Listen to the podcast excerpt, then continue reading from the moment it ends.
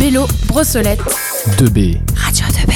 Bonjour à tous, vous êtes bien sur Radio 2B, c'est Zoé et je suis en compagnie de Maxence afin de réaliser une interview inédite. Peux-tu nous en dire un peu plus? En effet, aujourd'hui nous sommes avec Philippe Subra, géographe et professeur émérité à l'Université de Paris, que nous avons la chance d'interviewer aujourd'hui grâce à la- grâce à l'atelier, mais, pour- mais pourquoi dans le cadre de sa prochaine conférence du circonflexe de nos gens de retrouve le 9 décembre prochain? À 18h30 à la salle Simone Signorel, toujours à nos champs de retour. Bonjour et merci d'avoir accepté de venir dans notre studio radio. Avec plaisir.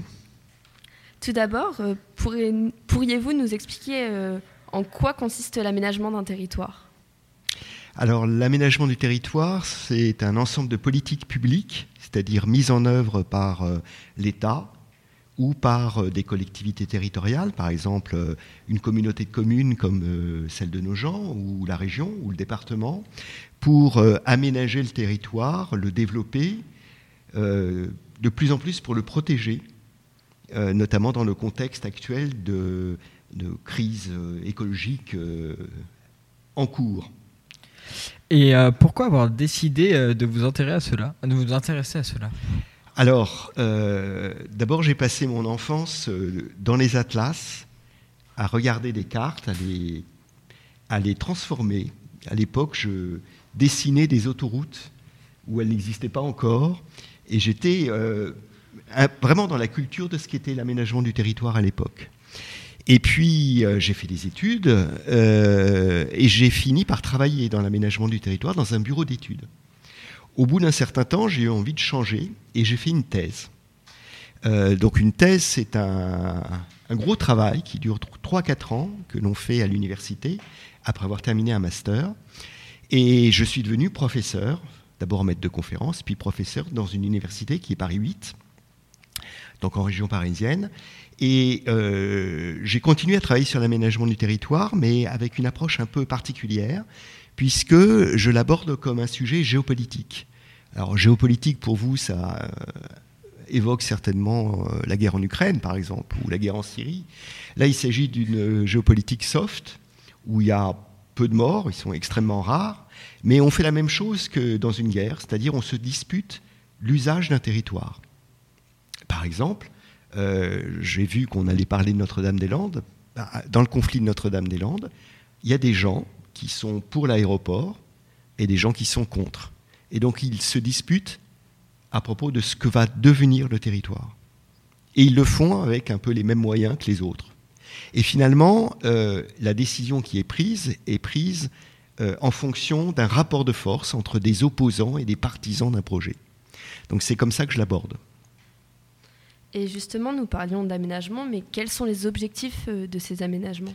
Ben justement, ça, ça a changé, ça se discute. C'est-à-dire pendant très très longtemps, il y avait un consensus dans toute la société française pour euh, aménager euh, dans le sens de développer, de moderniser, d'équiper le territoire.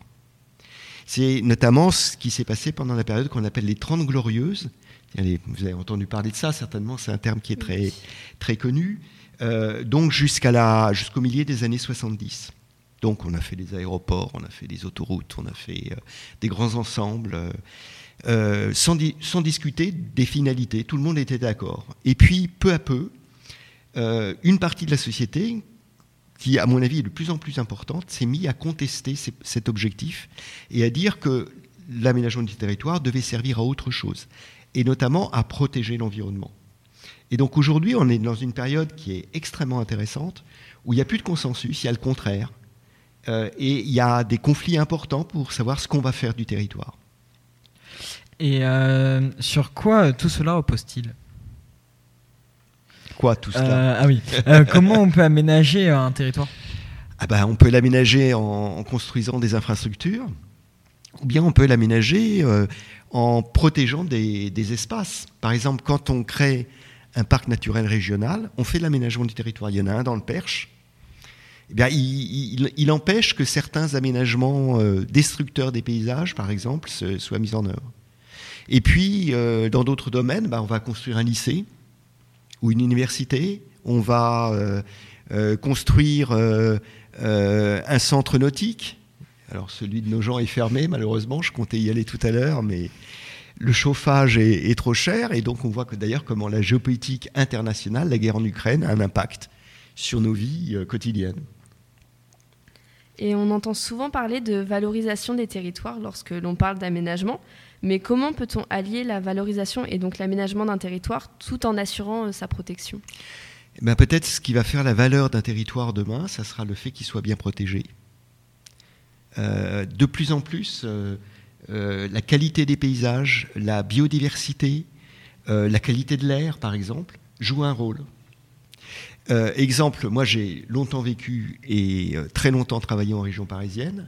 Le fait que l'air soit pollué par des particules émises par la circulation automobile fait qu'un certain nombre de gens, parmi d'autres raisons, par exemple le prix des, loyers, mais décident de quitter la région parisienne, de ne plus y vivre et d'aller vivre dans des villes moyennes ou des petites villes, même comme nos gens, parce qu'il y a une qualité de vie qui est supérieure.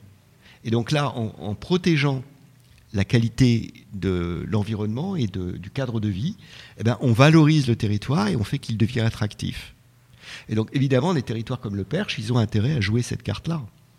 Pas trop loin de Paris, avec des paysages euh, vraiment sympas, euh, une belle qualité de vie, des, villes animées mais en même temps euh, vraiment pas grandes, ça peut attirer et ça attire des gens. Et dans le cas de Notre-Dame-des-Landes, quelles sont les problématiques pour l'aménagement du territoire? Alors en fait, c'est euh, l'exemple euh, assez parfait de l'opposition entre deux projets qui relèvent d'objectifs complètement différents. D'un côté, la croissance, le développement, et donc un aéroport de niveau international était perçu comme nécessaire pour euh, poursuivre la croissance d'une agglomération déjà très dynamique qui est celle de Nantes.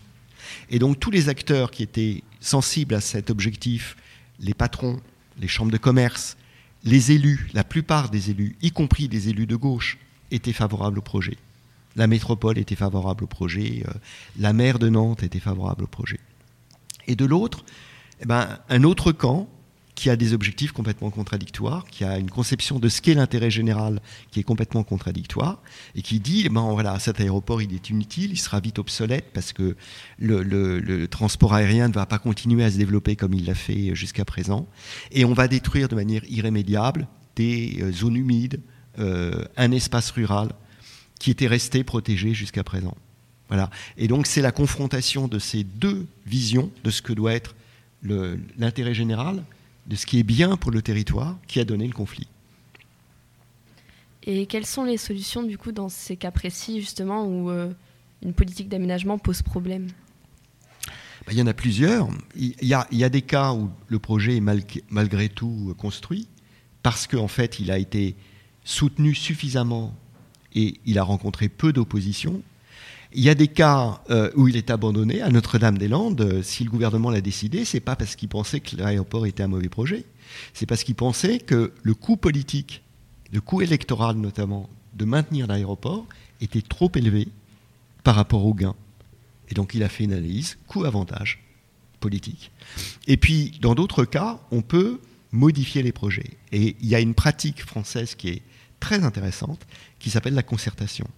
On parle aussi de démocratie participative. Et donc on fait des grandes réunions, pour les grands projets ça s'appelle des débats publics, où on met sur la table tous les tenants, les aboutissants du projet. Ce qui peut apporter, ce qui risque de coûter, par exemple sur la biodiversité, sur les paysages. Et on débat. Il y a un certain nombre de règles que je trouve très vertueuses. On traite de la même façon tous les intervenants. C'est-à-dire vous, vous allez il y a rarement des jeunes dans ces réunions, mais supposons que vous y alliez. Vous allez vous poser une question, on va vous donner trois minutes, exactement comme au maire de la ville, pour donner votre point de vue. Et ça, c'est vraiment intéressant. Donc voilà, ça, ça permet d'apaiser un certain nombre de conflits et de trouver des solutions qui ne sont pas vraiment consensuelles, mais qui sont acceptées par une grande partie de la population. On modifie le projet, quelquefois on le réduit, quelquefois on le déplace, et quelquefois on l'abandonne. On a très récemment pu voir euh, les 10 ans de l'anniversaire de l'opération César concernant le projet de Notre-Dame-des-Landes a été célébré. Ce projet participait à un but d'aménagement du territoire lorsque des projets comme celui-ci pose certains problèmes et quels sont les différents tissus et options possibles? Alors, dans le cas de Notre-Dame-des-Landes, c'est une très longue histoire, puisque il y a un conflit qui a commencé dans les, années 80-90, euh, qui s'est endormi parce que le projet était abandonné, puis le projet est réapparu. Et là, le conflit a redémarré, et il a redémarré avec un nouveau type d'acteurs du conflit, d'opposants, qui sont euh, ce qu'on appelle les altermondialistes, on, on a parlé aussi de zadistes. Et ils ont décidé de mener un type de lutte euh, nouveau, en occupant le site où l'aéroport devait être construit de manière permanente. C'est-à-dire pas euh, quelques jours, mais pendant des années, nuit et jour, pour empêcher le chantier de démarrer. Et là, le conflit, à partir de ce moment-là, il a encore duré dix ans. Pendant longtemps, le gouvernement de l'époque n'a rien fait, en espérant que ça passerait tout seul. Et puis, il a essayé, un nouveau gouvernement est venu, gouvernement de gauche d'ailleurs, qui a essayé de faire évacuer la, ZAD, la zone à défendre. C'est l'opération César, qui a été au début une réussite. Ils ont réussi à faire partir les altermondialistes, mais ils sont revenus trois semaines plus tard et ils ont continué à occuper.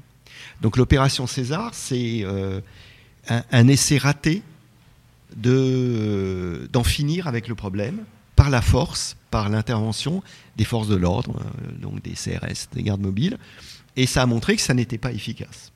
Après, le gouvernement a essayé une autre euh, solution. Il a organisé un référendum pour ou contre le projet. Mais le référendum a donné une majorité de oui au projet, et pour autant, les opposants ont continué en disant que voilà, on avait interrogé que les gens de l'Ora-Atlantique, il fallait interroger plus large. Et donc le conflit a continué. Et en fait, dans le cas précis, le conflit s'est terminé parce que le projet a été abandonné. Et nous avons aussi pu voir euh, dans le communiqué de presse justement de votre conférence que vous parleriez des méga-bassines. Nous nous sommes donc renseignés sur le projet et nous avons pu constater la polémique de ces aménagements concernant le stockage d'eau euh, dans le but de la culture céréalière. En effet, selon vous, comment est-il possible de faire en sorte qu'un aménagement convienne au plus grand nombre? Si j'avais la réponse, euh, je serais payé par des grandes entreprises et les syndicats agricoles pour la leur donner. Mm. Euh, en fait, euh, je pense que, comme je le disais tout à l'heure, on est dans une période de, de changement, de transition. Et dans les années 60-70, c'était tout pour l'aménagement, tout pour le développement, tout pour la croissance. Et je crois qu'on est en train de passer à un autre modèle.